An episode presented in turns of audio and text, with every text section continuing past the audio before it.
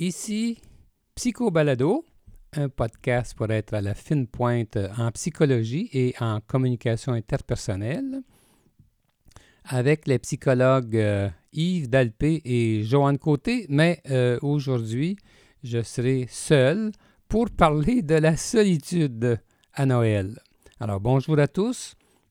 Aujourd'hui, en ce jeudi 20 décembre 2018, on parle donc de euh, la solitude à Noël. Euh, dans mon esprit, Noël, c'est la fête de la famille, euh, la fête de l'affection familiale, et tout le monde se réjouit parce qu'on se retrouve ensemble, les personnes qui comptent le plus dans nos vies, et évidemment, ceux qui sont seuls, pour quelle que soit la raison, euh, eh bien, euh, peuvent souffrir de cette solitude-là, particulièrement à, ce moment-ci. On le sait qu'il y a beaucoup de, morosité et de tristesse euh, à Noël chez les gens qui sont moins bien entourés ou qui viennent de se séparer, par exemple, ou qui souffrent d'une peine d'amour ou qui ont perdu un être cher au cours de l'année, ainsi de suite. Alors, donc, euh, donc, c'est pour ça que j'avais euh, le goût de euh, parler de ce sujet qui, me tient à cœur. Moi-même, j'ai déjà vécu un, épisode que, je trouve significatif dans ma vie. je vous révélerai que Joanne Côté et moi, nous sommes ensemble depuis Noël 1982. Et avant cette période-là, j'ai eu euh, une autre famille. Euh, j'ai eu une autre conjointe avec qui j'ai eu deux fils. Et euh, nous nous sommes séparés en 1980 alors que je faisais mon doctorat à San Francisco, en Californie. Et je vous fais grâce de beaucoup de détails. Ce n'est pas le but de mon, propos. Aujourd'hui. Simplement pour vous dire que euh, ce qui était arrivé, c'est que euh, mon épouse du moment euh, était retournée au Canada avec un de nos deux fils. et puis moi, j'étais resté à San Francisco avec, l'aîné des deux. Et puis, donc, ça faisait depuis la fin de l'été, depuis septembre en réalité, que nous étions séparés comme ça. Et à cette époque-là, il n'y avait pas FaceTime, Skype, euh, les courriels et tout. Alors, ça faisait une coupure pas mal drastique. Et euh, donc, euh, septembre, octobre, novembre, décembre, je les avais passés avec ce fils adorable. Et puis, euh, je vaguais, à mes, euh, études doctorales. Et, puis, un peu avant Noël, euh, alors que j'étais en train de travailler dans, mes livres, j'entends dans le corridor la voix de, mon fils qui était à Montréal, supposément. je l'entends très clairement alors, euh, je suis devenu tout ému. Je me suis dit, bon, ben là, euh, mon, épouse de, l'époque euh, me fait une surprise. Elle arrive avec lui. Et puis, même si c'était, ça avait été, même si les raisons de notre séparation avaient été sérieuses, le lien affectif était encore présent, bien sûr. Ça ne faisait pas assez longtemps pour, pour que ça soit disparu, bien, bien entendu.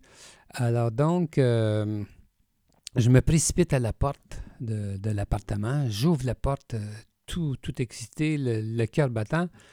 Et puis, euh, imaginez-vous que je m'aperçois qu'il n'y avait personne.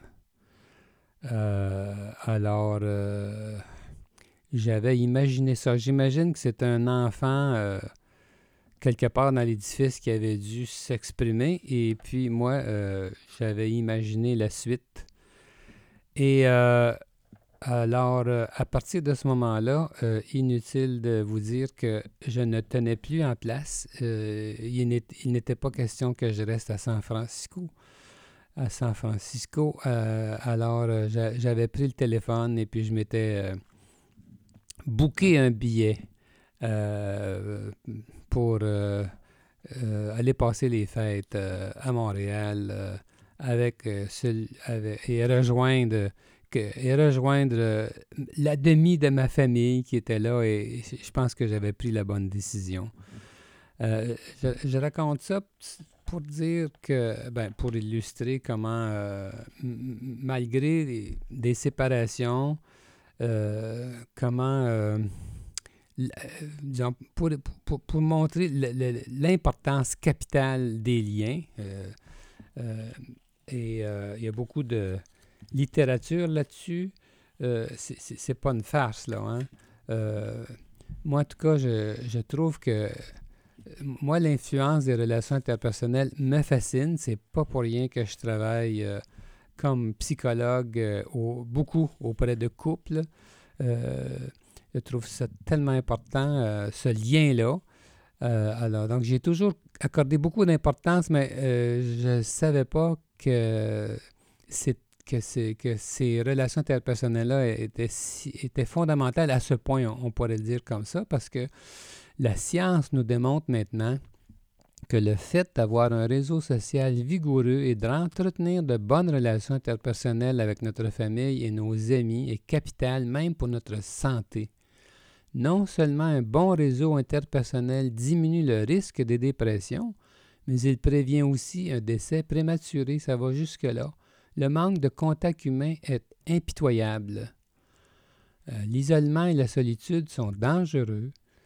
L'effet le plus toxique de la solitude, biologiquement parlant, est l'affaiblissement du système immunitaire parce que les personnes esselées se sentent euh, chroniquement menacées. On a démontré que les individus ayant le moins d'attaches sociales courent le risque de mourir prématurément deux fois plus que les autres. Ça va peut-être surprendre euh, certains d'entre vous, euh, chers auditeurs, mais euh, c'est aussi fort que ça. En 2002, le chercheur Cassiopo, c'est un chercheur américain, ça, a découvert que les gens solitaires avaient une moins bonne qualité de sommeil, une pression sanguine plus élevée dans des situations de stress et qu'ils étaient plus stressés. En 2013, une psychologue américaine a publié une recherche sur 200 femmes atteintes du cancer du sein et a remarqué que les femmes cancéreuses les plus solitaires éprouvaient plus de douleur, étaient plus déprimées et plus fatiguées que les autres. Malheureusement, au cours des 35 dernières années, le réseau social des gens a fondu. Je ne sais pas si euh, tout le monde est conscient de ça, mais c'est ça. Selon une analyse méta, selon, euh, une recherche, le genre méta-analyse, regroupant 177 000 personnes, qui a été publiée en 2013. Euh, alors, comme je viens de le dire, le réseau social en général, a fondu. Les gens ont de moins en moins de confidents avec qui euh, partager leurs sentiments, leurs joies, leurs peines, leurs secrets et leurs succès.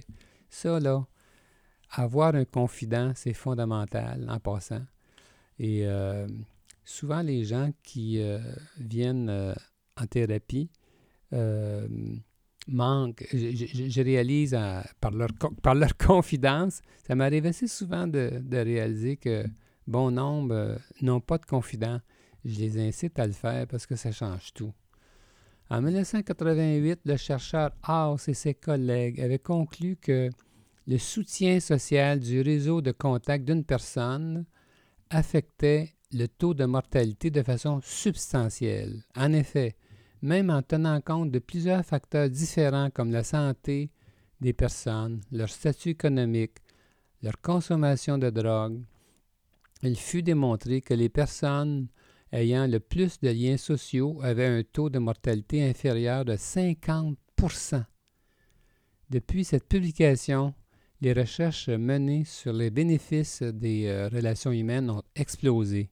Il est clairement démontré maintenant que le réseau d'amitié d'une personne a un effet décisif sur sa santé et on comprend de mieux en mieux la mécanique, même euh, la mécanique euh, relative au système cardiovasculaire, au système endocrinien puis au système immunitaire.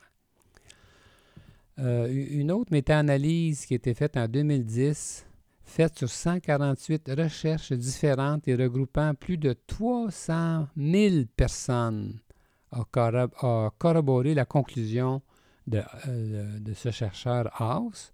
Puis on en est arrivé à 50% de réduction de mortalité chez les gens qui avaient les meilleurs réseaux de contacts humains dans chacune des 148 recherches concernées. Alors, c'est pas incroyable, hein? Alors, donc, euh, évidemment, la qualité des relations interpersonnelles compte aussi. Là, si, il faut être, euh, si, on est en, si on est en dispute dans un couple euh, chicanier, eh bien là, c'est pas, c'est pas pareil. Là. Les couples très chicaniers ont plus de problèmes de santé. Et quand on tient compte de la qualité des contacts humains et qu'on l'associe au taux de mortalité, on arrive euh, au chiffre de 91% de réduction de mortalité. Alors, euh, je suis un petit peu ambigu, là. Ce que je veux dire, c'est qu'il faut, il faut tenir quand même compte de, la qualité des relations interpersonnelles dans un couple. On n'est pas nécessairement en bonne santé si on est dans un couple qui fonctionne pas bien, qui nous, au contraire, là. Alors, euh, donc, et vous avez peut-être entendu dire euh, entendu parler de la comparaison qu'on peut faire avec la cigarette, n'est-ce pas? Euh, certains vont dire que si on considère toutes les données statistiques autour de l'effet de la solitude sur la santé et la mortalité, on dit que euh, le manque de, contact humain est pire que la cigarette. je voyais dans une étude très récente que on disait que, euh, mettons que la détresse qui était engendrée par, solitude, par la solitude pouvait euh, correspondre peut-être à, quelque chose comme 15, cigarettes par jour comme effet nocif sur la santé. C'est quand même intéressant, ça, parle, ça.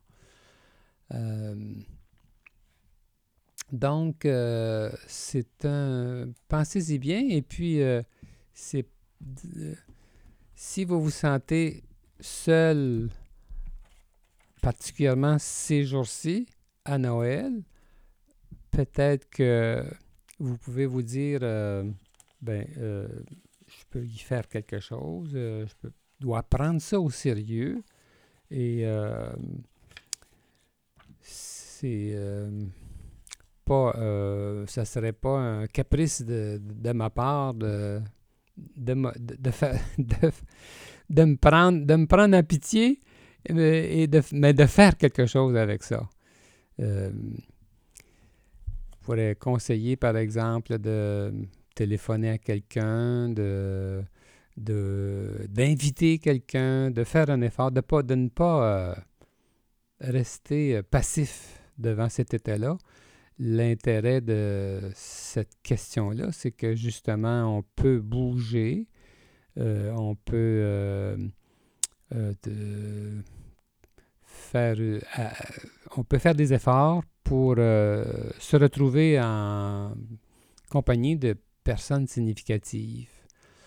je dis personnes significatives parce que tout est là, c'est le sens qu'on donne aux gens en question qui compte. C'est pas le seul, c'est pas le fait d'être entouré, bien sûr, euh, de personnes étrangères euh, qui, font la différence. C'est plutôt d'être en contact avec euh, des personnes qui ont du sens pour nous.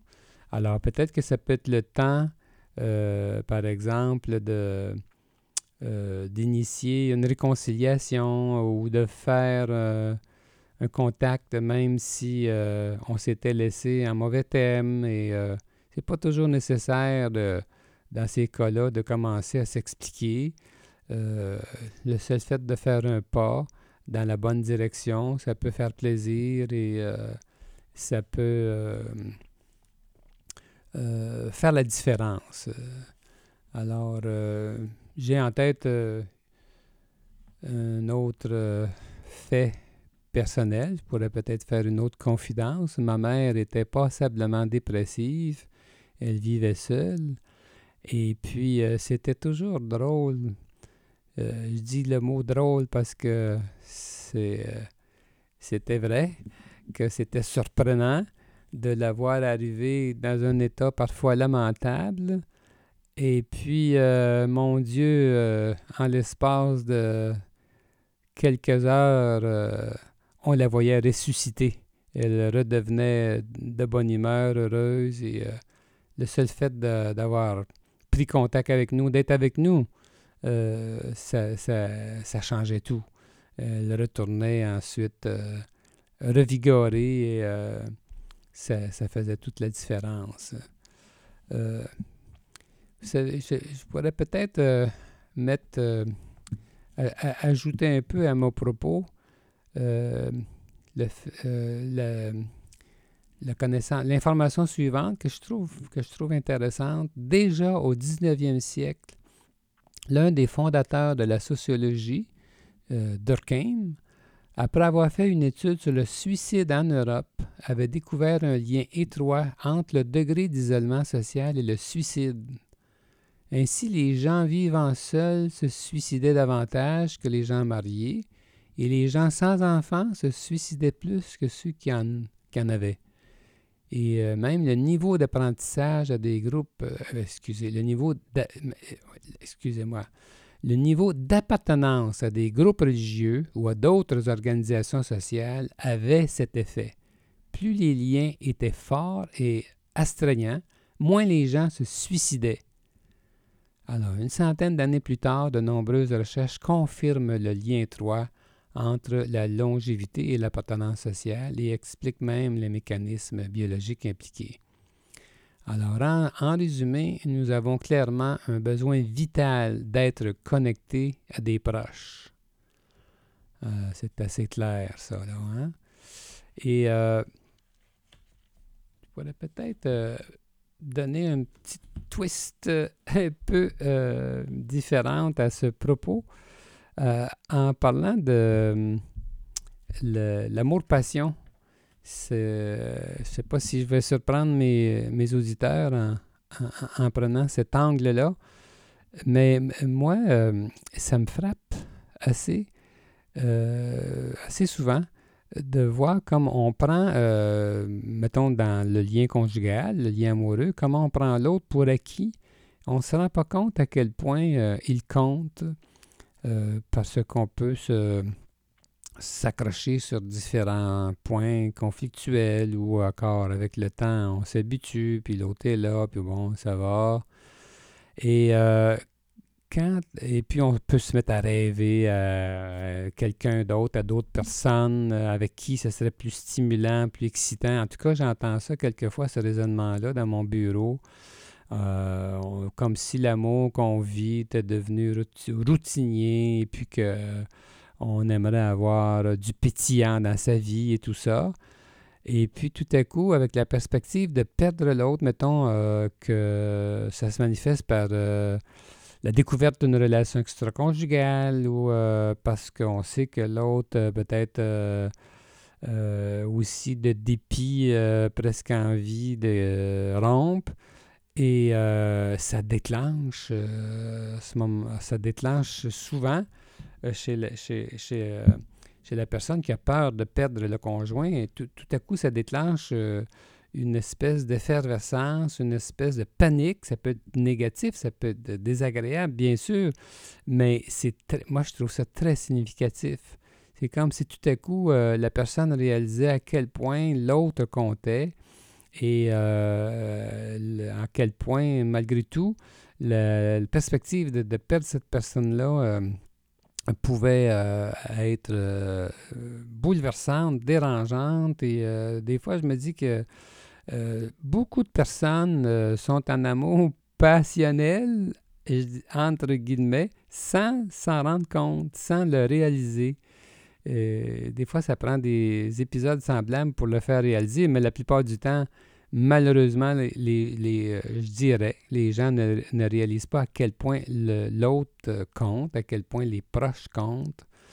Alors, je voulais aussi aborder ce, ce point-là, juste pour donner l'idée de à, mes auditeurs, à vous qui m'écoutez, peut-être d'apprécier davantage euh, les, ceux que vous chérissez et les personnes qui vous chérissent dans, votre euh, vie euh, intime, dans votre vie familiale, dans votre vie conjugale.